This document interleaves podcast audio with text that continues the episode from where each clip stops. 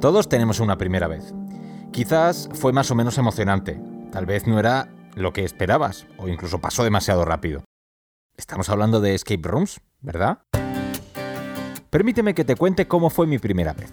Éramos un grupo de amigos queriendo hacer una actividad diferente para sorprender a uno de ellos en su despedida de soltero. La cosa es que nos dio por buscar en Groupon y allí vimos una oferta. Yo había oído hablar de lo que era un escape room, había visto a gente subiendo fotos en una recepción, todo muy extraño, sin saber muy bien eh, qué es lo que se hacía, ni las sensaciones que posteriormente sentiría después. Mi primera vez fue en un escape room de Málaga capital. Ahora que conozco un poco más, creo que era de primera generación, allá por 2017, pero lo cierto es que me importó más bien poco. La sensación fue superior.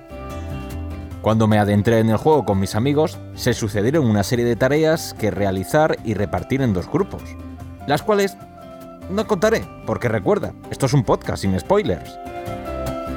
De forma inconsciente estábamos trabajando al unísono, con una misma misión, salir de aquella sala en menos de 60 minutos. Hasta entonces no sabía que podían existir diferentes tipos de objetivos y que eso de escapar no era lo único que podías perseguir. Al meollo de la cuestión. A pocos minutos de cumplirse el tiempo, salimos por aquella puerta con una sensación de haber realizado una tarea titánica, una auténtica carrera de relevos, emociones a flor de piel y como el que monta por primera vez en bicicleta, nunca se olvida. Salí tan eufórico que ya quería saber más, qué había detrás de cada puzzle, cómo habían montado aquello. Pero mi primera charla postpartida llegó una semana más tarde, cuando en mi trabajo habitual conocí al dueño de una futura sala de escape por aquel entonces en mi pueblo. Yo trabajo en radio, fue uno de mis invitados. Aquel día la charla pre-entrevista y post-entrevista fue igual o más emocionante que lo que en el argot escapista conocemos como postpartida. A día de hoy, puedo decir que he podido contribuir a crear dos juegos, poniendo mi granito de arena audiovisual y técnico, además de haber basado mi trabajo final de grado en una investigación acerca de los escape rooms y su público a escala nacional. No he jugado a tantas salas como me gustaría. No soy el que mejor conoce el sector, cada día me entero de cosas nuevas, pero creo que ahí reside la magia de la primera vez. Inicio mi nueva andadura en este podcast donde me encantará conocer todo lo que hay detrás y también al frente de las mejores salas de nuestro país, de los jugadores más experimentados, así como todo aquel que tenga algo que ver con este universo. Disfrutaré aprendiendo y espero que igual también lo hagas tú gracias a los invitados que estarán en cada episodio. Aquí comienza La clave maestra. Bienvenido. En esta primera entrega he querido contar con alguien que me ayudó precisamente en mi trabajo final de grado en la universidad y que además pertenece a uno de los grupos de escapistas que más salas llevan a sus espaldas. Estoy hablando del quinto elemento aunque hoy también viene en calidad de administrador de un grupo de Facebook en el que he pasado muchas horas y que por cierto me ayudó bastante cuando he estado investigando acerca de este universo un poquito más, más de cerca. Él se llama Víctor, es Víctor Espriu y es uno de los administradores de RuneScapers, la mayor comunidad online que hay ahora mismo en redes con cerca de 5.000 usuarios. Y bueno, él está por aquí, muy buenas, bienvenido, ¿qué tal Víctor? Buenas tardes, bien, bien. Bueno, Víctor, eh, no sé un poco si igual este grupo nació a raíz del quinto elemento o, dónde tuvo el, germen precisamente de RuneScaper. ¿Cómo fue esto? Nosotros en 2017 empezamos a jugar y, y, nos pusimos a tope. O sea, cuando esto te empieza a gustar, quieres más y más y no paras. Y llegó un momento que un chico nos comentó, oye, mm, estaría bien tener un grupo para recomendaciones, la gente y buscar gente para jugar, no sé, una pequeña comunidad. Y como es gratis y somos catalanes, pues nos decidimos a, montar el grupito este de Facebook para ayudar a la gente, sobre todo, que es lo que, lo que el chico este nos hizo abrir los ojos. Bueno, yo he comentado que eres uno de los administradores. Imagino o naturalmente que el resto de administradores sois componentes del quinto elemento o, cómo funciona, quiénes sois. Correcto, sí. Ahora mismo somos eh, Guillem, María José, que es mi pareja, y yo. Anteriormente eh, éramos cinco, pero la otra pareja dejó de jugar por, porque tuvieron un niño y, luego tuvieron otro. Entonces eso complicaba seguir nuestro ritmo. Algunas sí que juegan, pero muy puntualmente. Creo que ellos también fueron administradores en algún momento. Ajá. Bueno, eh, recordamos a, todo aquel que nos esté escuchando ahora mismo el, podcast y se llama el grupo Room Escapers. Yo creo que si eres escapista y tienes un mínimo de interés en este mundo y además estás en redes sociales, pues fijo que, lo conoces. Pero bueno, igualmente sí que me gusta conocer un poco lo que es la función, qué se hace allí. Y bueno, siempre he visto mucho relacionado con personas, pues eso, haciendo comunidad, ¿no? Preguntando, eh, pidiendo opinión sobre dónde voy o o estoy en Málaga o estoy en Madrid, eh, ¿qué salas me recomendáis? ¿no? Pero un poco la función inicial o, en general, ¿cuál sería de, del grupo? La función principal es más o menos como un teléfono de la esperanza, ¿no? O sea, el típico escapista que, se va de, vacaciones a, a, Cádiz, por ejemplo, y no tiene ni idea qué salas hay, pues pone en el grupo Oye, salas buenas para jugar en Cádiz y la gente normalmente recomienda lo que a ellos les ha gustado. Siempre sale el típico dueño de sala encubierto o, el hermano o la pareja del dueño de sala que se autorrecomienda por ahí, aunque no, no sea una de las mejores salas de la zona. Eso lo intentamos perseguir un poquito, al igual que la publicidad de las salas. No permitimos que, las salas se publiciten eh, por ellas mismas sino que nos tienen que enviar un, un con lo que quieren publicitar y nosotros cada viernes publicitamos lo que, lo que nos van mandando, ya sea un descuento, una nueva apertura, un cambio de, dueños, un traspaso que buscan Game Master, lo que sea. intentamos estar ahí para ayudar tanto a salas como a jugadores. Claro, porque imagino un poco que la, función también es esa, informar, ¿no? Para que eh, todo el público escapista a nivel nacional de habla hispana eh, conozca las novedades, desde una nueva apertura o hasta que se aproveche de un descuento, ¿no? Claro, y dices eh, de España, ojo que muchos extranjeros vienen en pareja y anda, que queremos jugar esta sala y es mínimo tres. Pues dicen, oye, ¿alguien se apuntaría a jugar con nosotros en una sesión en inglés este juego, este día? Oye, a, raíz del grupo han nacido buenas relaciones entre jugadores. Ajá. Oye, pues es una función chulísima también, ¿no? Este universo del escape room que sirva como también como, pues eso, como ese intercambio de idiomas que a veces se da en cafeterías o en bares que hacen sus propios eventos, también el, tema del idioma y bueno, pues para completar el grupo y hacerlo en, inglés, por ejemplo, o, en el que disponga la, propia sala. Sí, sí, es, es un mundo grande. Por eso hace unos años ya también, fue antes de la pandemia, decidimos crear un, un grupito de WhatsApp también con el mismo nombre. Anteriormente lo teníamos lleno a reventar, había lista de espera de 15, 20 personas, pero eh, quizá el año pasado WhatsApp quitó la limitación de, de, los 256 usuarios, creo que eran 255 algo así, y ahora pues tenemos el grupo bien, sueltito. Entonces ahí también pues se ayuda a la gente. Es, es, la misma función, pero hoy en día que Facebook está un poco capa caída, aunque los de Meta lo intentan tirar para arriba, eh, WhatsApp es mucho más rápido e inmediato. O sea, Facebook, eh, la gente quizá lo mira una vez cada tres días, por decir algo, y los hay que ya ni entran. Sin embargo, mm, WhatsApp es al momento. Preguntas y te contestan, te llega la notificación al momento en el móvil y es mucho más cómodo. Intentamos también hacer unos, unos grupos de, WhatsApp eh, regionales, o sea, de, cada provincia pero eso ya fue más adelante y, ya había algunos grupitos creados, sobre todo en, Madrid, Valencia, País Vasco, eh, y tenían más fuerza, con lo cual decidimos dejar esto de, los grupos regionales para, para otro momento, para, bueno, para otro momento no, dejarlo tal y como estaba y tenemos únicamente el, el Room Escapers este global y el de Aragón, que el de Aragón eh, es una comunidad muy, muy maja, muy sana, la verdad que, que hay buenas recomendaciones ahí, pese a no tener muchísimos escapes en, en esa región. Oye, y se ha dado el caso, no sé, igual no, porque si no, estas cosas es que nos olvidan, pero se ha dado el caso de, en estos años de algún usuario así un poco se ha ido a perola y decir, oye, voy a empezar aquí a, hacer spoiler a trocho y mocho o colar algún spoiler gordo. ¿Esta locura sí ha, se ha dado el caso? Pues que yo recuerde a trocho y mocho, no. Algún spoiler sí que siempre se le escapa a la gente. Ah. a ver. Pero inocente, ¿no? Sí, sí, sí. Sí, que no se dan cuenta. Luego rápido el, siguiente comentario dice, ahora vaya spoiler, no sé, no sé cuántos, otros, me ha jodido la sala.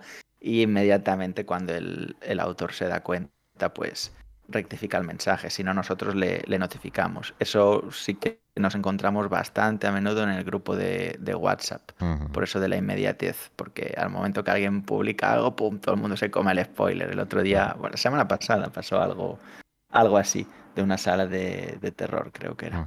Pero en general sí que vemos que, o podemos más o menos identificar o medio sacar conclusiones de que el, escapista medio, el usuario de escape rooms, es, respetuoso, ¿no? Con estas cositas tipo spoiler y con no perjudicar la experiencia a otra persona, ¿no? Sí, completamente. Es, es muy interesante. O sea, el, sano de esta adicción es, es grande, o sea, es de agradecer, la verdad, porque hay muchas salas que si te dicen algo, te la, te la joden enterita. O sea, en, su época eh, había el típico nubarrón encima de Cubic, por ejemplo, que es una sala que muchísima gente conocerá. Eh, claro, mm, todo el mundo gustaba mucho y la gente se extrañaba. Es como que te digan, vas a una sala que se llama la biblioteca.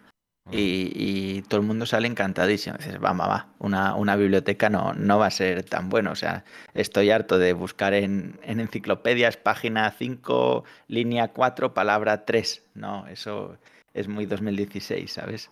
Ya no se lleva. Sin embargo, le puedes llamar de una manera que te dé bajón y luego darle un girito importante y salir a tope, que es lo que quiere todo dueño de escape, que el jugador salga entusiasmado, con adrenalina y que les deje una reseñita buena.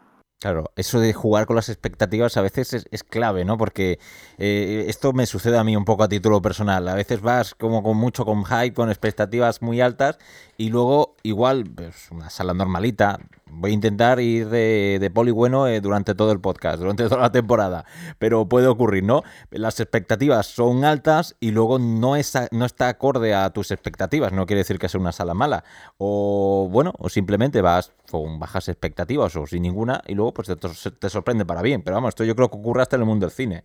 Exactamente, las expectativas son muy peligrosas, se han de saber gestionar.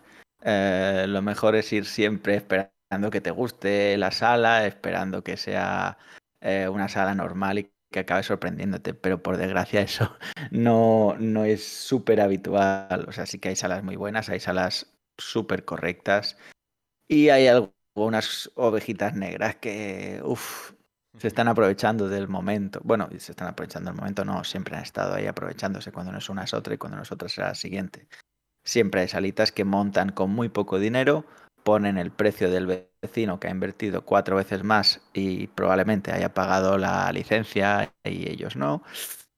Pero bueno, es, es una, una, ¿cómo se llama esto? Una intromisión laboral o algo así. que, se tiene que tolerar. Claro, lo que es un poco el intrusismo laboral, ¿no? Que llaman, pero que parece que está en muchos sectores también, ¿no? Sí, sí, eh, en todos, o sea, todo lo que sea eh, mano de obra y servicios, sí, claro, puede haber. Desde el típico peluquero que te lo hace en casa sin declarar, eh, la típica estética de, chinos, por ejemplo, que ahora hay un montón, pues seguro que la mitad de servicios no los declaran. Eh, bueno, si haces las cosas bien, te cuestan más, duermes tranquilo, pero tienes derecho, por decirlo de alguna manera, a cargar un poquito más a la gente o a cargar un precio normal. Sin embargo, el que lo hace mal eh, va a ganar mucho más. Eh, no, no lo veo lícito, pero se tiene que aprender a convivir con ello. Normalmente estas salas suelen caer por su propio peso, o sea, duran poco. Ha habido casos de salas que han abierto diciendo, wow, el mejor escape de, de Barcelona, el más terrorífico. y durar dos, tres meses abiertos, porque era eso un circo más que una sala de escape. Ajá. Bueno, pues precisamente esta pregunta y esta cuestión nos está llevando hacia, hacia una un tanto de opinión particular.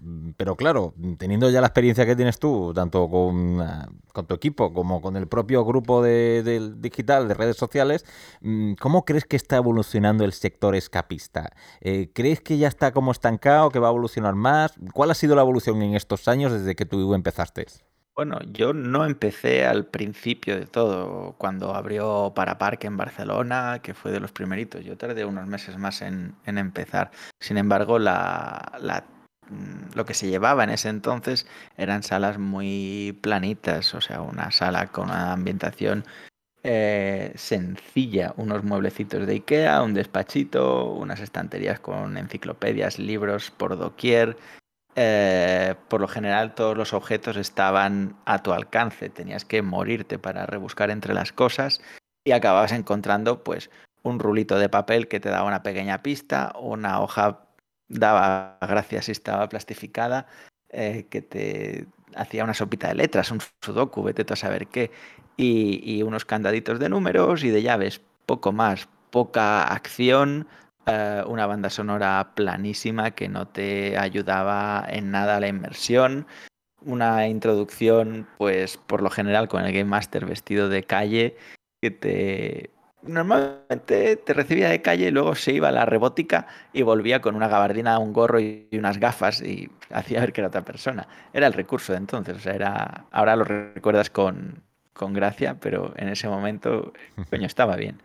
Eh, luego, pues evoluciona un poquito la cosa. Los juegos electrónicos, nada, cosas básicas que, que se activaban y decías, hola, esto es magia. Parecían videojuegos, en verdad, porque más o menos lo que haces en una aventurita gráfica. Eh, nada, es, es como crear tu propia aventura. Y luego ya sí que entra en juego la, la electrónica más avanzada Game Masters metidos en el papel desde el minuto cero. Nada más picar la puerta te recepcionan a tope, eh, metiéndote gritos, eh, tapándote la cabeza en caso de los de terror, poniéndote esposas, que eso ya es otro tema de, de la legalidad del asunto.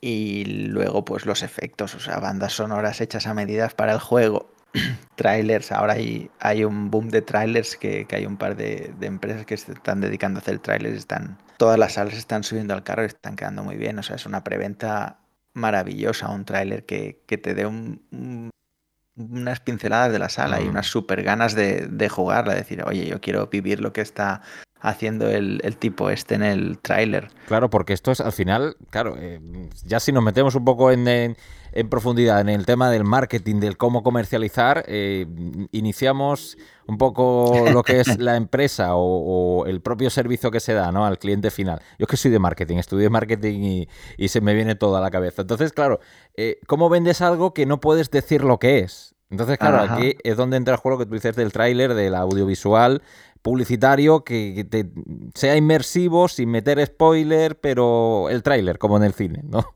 Poco es eso. Claro, hay mucha gente que le da igual ver la sala por dentro. De hecho, mayoría de juegos rusos, por llamarlo de alguna manera, véase Comnata, uh -huh. Claustrofobias, eh, lo que ahora es Maximum, que antes era Claustrofobia, que sigue la, la misma línea.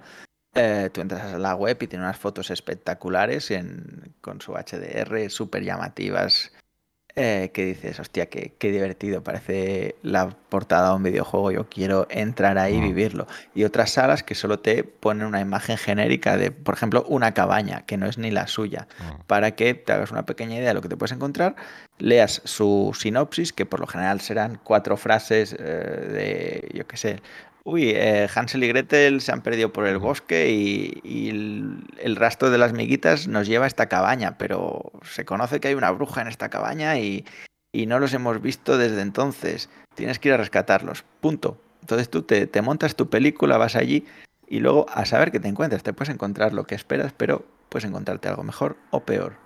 Eh, enseguida vamos a mirar hacia el futuro del escapismo a nivel mundial, pero antes déjame que te haga la pregunta de, pues prácticamente que es el hilo conductor de este primer episodio de La clave maestra. Yo creo que ya tenemos la suficiente confianza como para preguntarte, eh, Víctor, ¿cómo fue tu primera vez? Pero escapista, ¿eh? Cuéntame, cuéntame. Ah, creía que ibas por otro, por otro lado.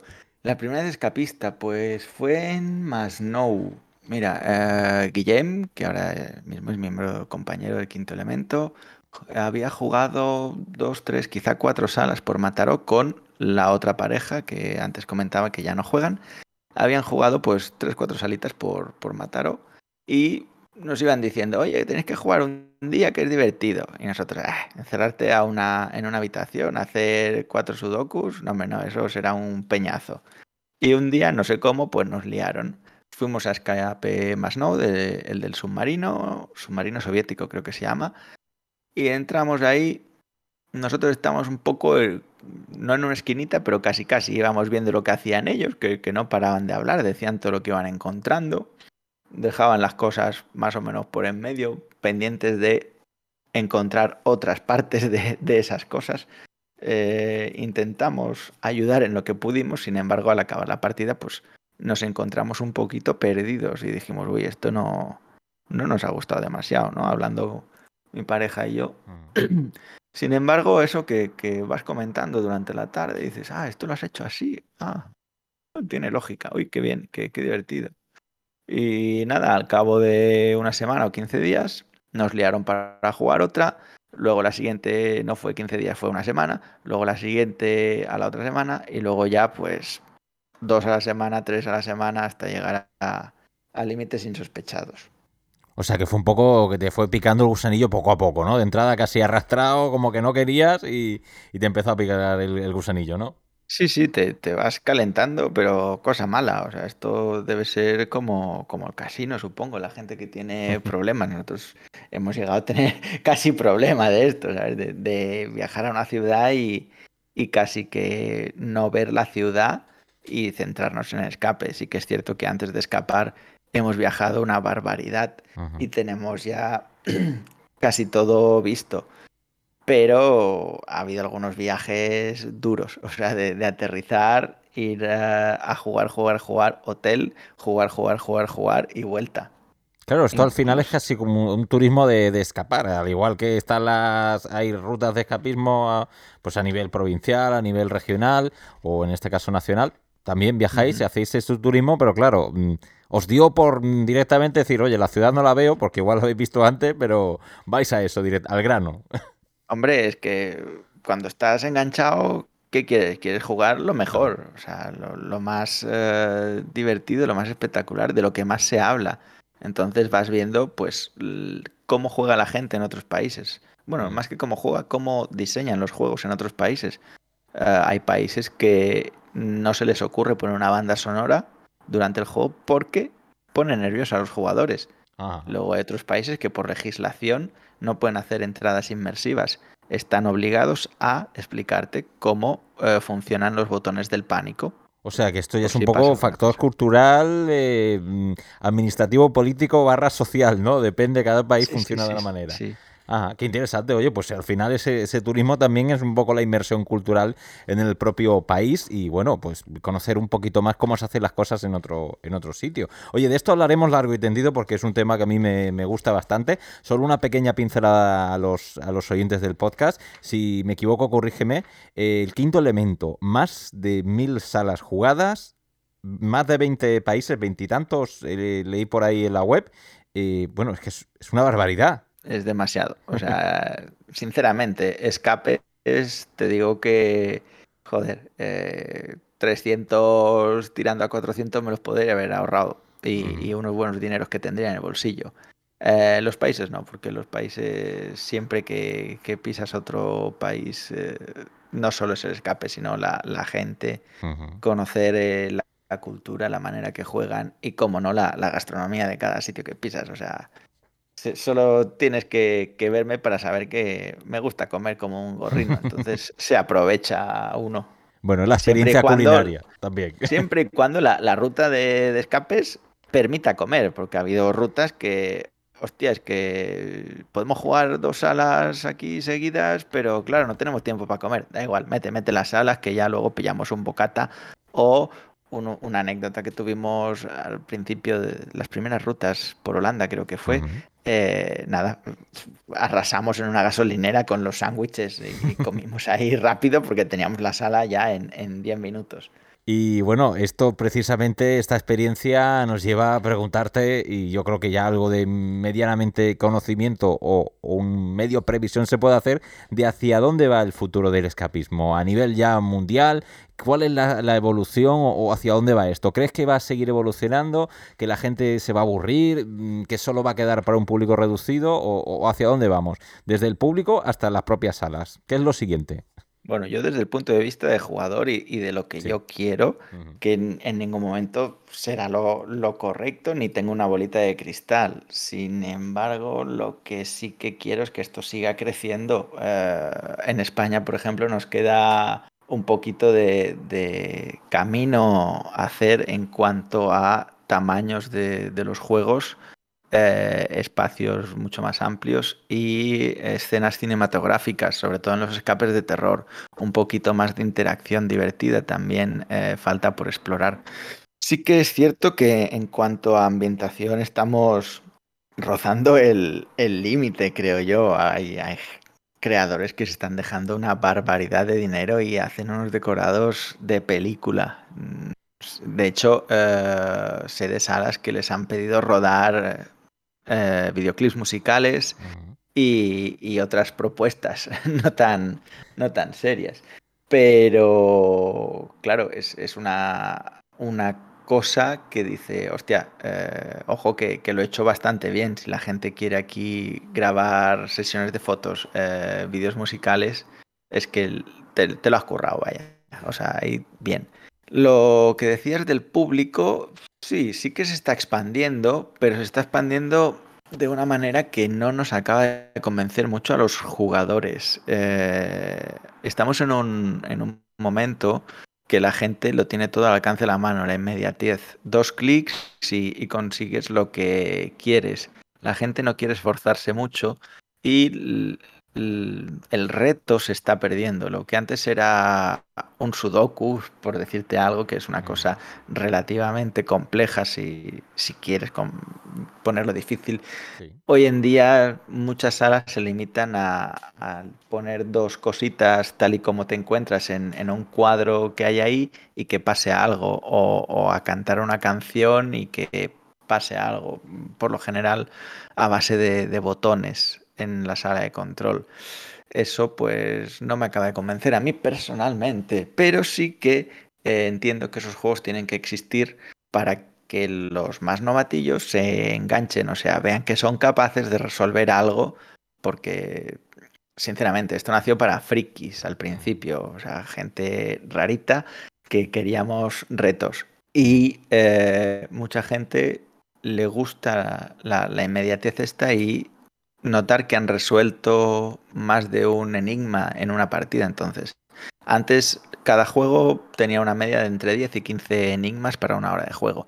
Ahora hay juegos que tienen 30, 35 enigmas para una hora de juego. Entonces, eh, han de ser mucho menos toscos. Un juego mucho más fluido, en el que la gente participa mucho más. Eh, cualquier jugador pues se lleva a sus espaldas cuatro o cinco enigmas resueltos, se sienten súper especiales por, por, es que si no es por mí no, no habríamos salido. Entonces eso son endorfinas para la gente, eh, una muy buena sensación para el jugador.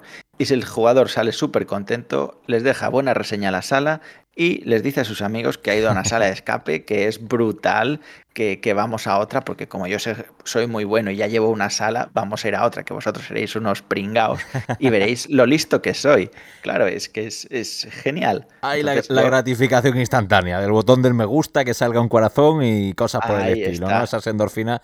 Como dices que, bueno, al final, si te pones a pensar, mm, vale, el juego, la actividad, es una propia actividad, es una afición, pues claro, al final cuando ya todo esto pasa a un mercado, hay una economía de, girando alrededor, pues es eso, que, siga girando la rueda del capitalismo en este sentido y claro, pues intentan atraer esos públicos nuevos de alguna manera para engancharlos y, bueno, hay de todo, por suerte hay mucha variedad también, ¿no? Para, para elegir, entre comillas, niveles, ¿no? ¿Niveles de dificultad te refieres? Bueno, más que niveles de dificultad, es un poco, mm, sí, por un lado niveles y por otro públicos, porque yo imagino que alguien muy experimentado, pues al final ya se vuelve un poco más selectivo, ¿o no? ¿O cómo lo ves eso tú?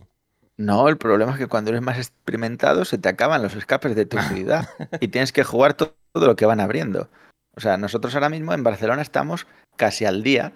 Nos quedan, pues, por decirte algo, 5 o 10 escapes que son los malos remalos que, que no queremos jugar. O sea, los guardamos para un día de, calentón o que viene algún amigo de fuera y jugamos algunos juntos. Hostia, es que no nos queda nada. Da igual que sea, aunque sea malo, pues toma.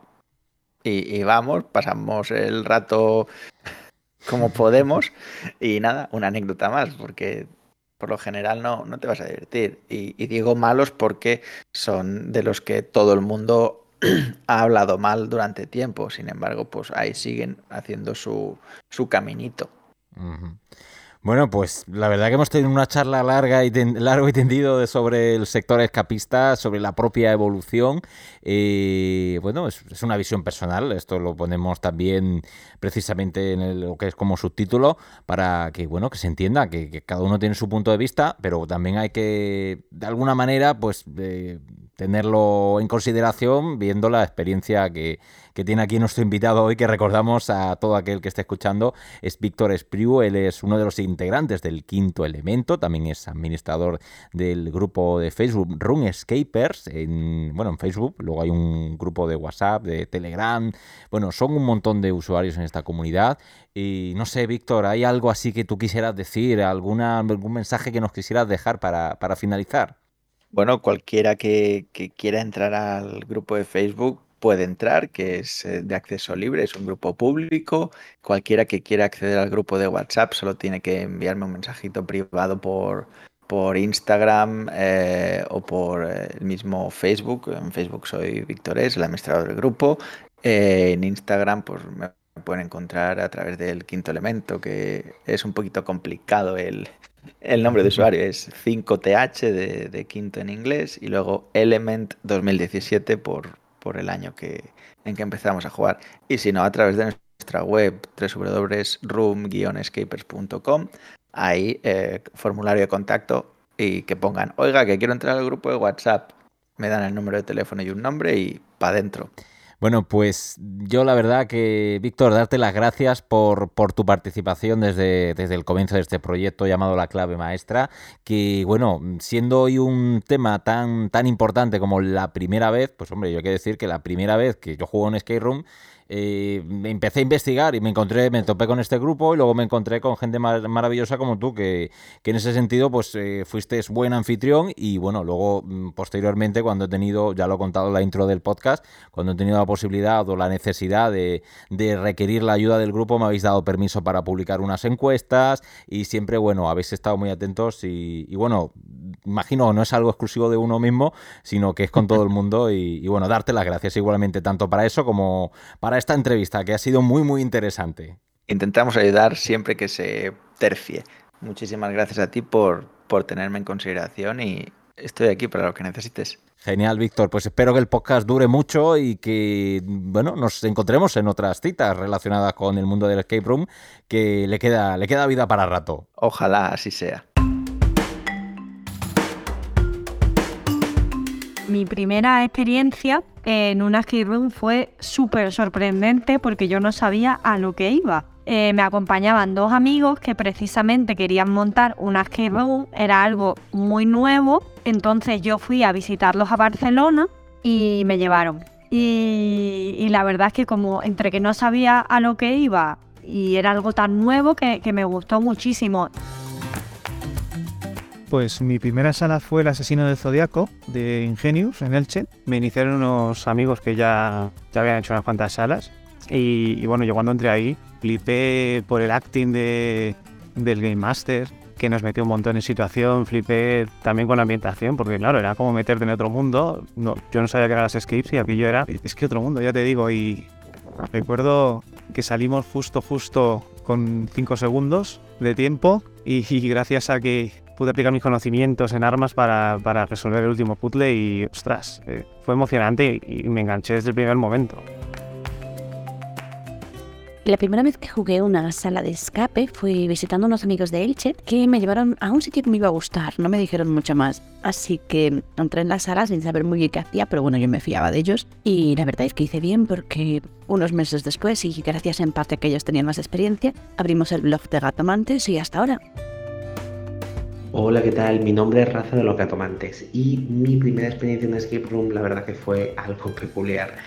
Eh, fue en Málaga y la verdad que en mi vida había escuchado eso de las Escape Room, así que pues decidí ir allí con mi prima y cuando fuimos la verdad no teníamos ni idea de que nos íbamos a encontrar y los eh, dueños eran eh, dos personas de Europa del Este que no hablaban muy bien español y, encima luego nos metimos en la sala y aparte que nos costaba comunicarnos con ellos, eh, también tuvimos el problema de que no había aire acondicionado.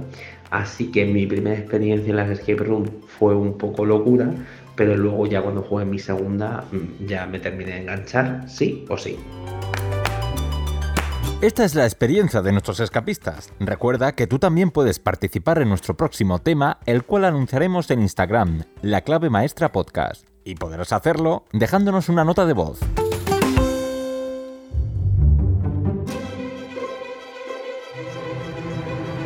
Y ahora es momento de escuchar los consejos del Game Master del programa, Juan Alfonso Gil, responsable del Escape Room Torre Enigma, en Málaga. Nos hablará de qué debemos tener en cuenta si juegas por primera vez o si hace mucho que lo hiciste y necesitas refrescar la información. Pues mis cinco consejos para quien viene a jugar por primera vez serían, primero, trabajar en equipo, esa es la clave del éxito en los escape room. Es cierto que hay juegos donde tienes que dividir las tareas entre los compañeros, pero la mayoría de las salas de escape, si están diseñadas como se supone debe estar diseñado un juego, el trabajo en equipo es la clave del éxito. Tendríamos, en segundo lugar, creo que sería registrar muy bien, porque en muchos escape room hay muchos objetos muy bien escondidos, hay muchos elementos como por ejemplo pistas o cosas útiles que tienes que fijar bien y revisar en los detalles. Entonces el registro es una parte fundamental del escape room y siempre que empiezas en una habitación, la primera tarea sin duda es registrar a fondo todo e ir avisando a tus compañeros de lo que vas encontrando. La tercera idea eh, sería mm, revisar siempre todo lo que has ido encontrando cuando te atascas. Es decir, cuando de repente no sabes por dónde continuar, lo mejor es mirar hacia atrás qué es lo que has encontrado, qué es lo que has visto y eh, buscar sentido a las piezas que todavía no has usado o a las cosas que no has usado y que sabes que seguramente tienen algún tipo de significado. Luego, eh, siempre se puede pedir ayuda o se puede pedir pista y lógicamente mm, creo que esa es una de las cosas que los jugadores nuevos no saben, que es, dejarse ayudar o saber pedir ayuda si te ves muy atascado en algún momento determinado. También diría leer con atención, eh, sin duda, eh, la lectura es importantísima cuando hay algo de lectura, pero no todos los juegos lo tienen. Pero si hay algún texto escrito, siempre ahí va a haber algo, hay gato encerrado, porque son seguramente textos que tienen que ver con los rompecabezas o con lo que tienes que hacer a continuación o que te está indicando por dónde va la historia. Como colofón, la última de mi opinión sería divertirse, porque creo que sobre todo de eso se trata la actividad. Entonces es cierto que cuando juegas contra el tiempo contra el reloj, eh, te estresas y estás muy en tensión, pero al final es una actividad para pasar un buen rato y divertirse, entonces lo mejor que se puede hacer cuando estás probando un escape room es intentar disfrutar de la experiencia y confiar en que el Game Master haga su parte del trabajo, que sea ayudaros y daros pistas cuando las necesitéis y que tú solo tengas que disfrutar del momento en el que estás en el propio juego.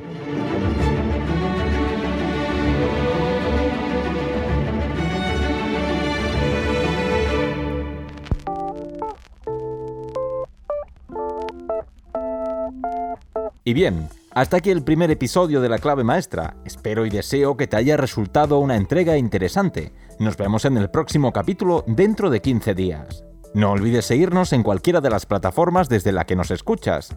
Muchas gracias y hasta la próxima.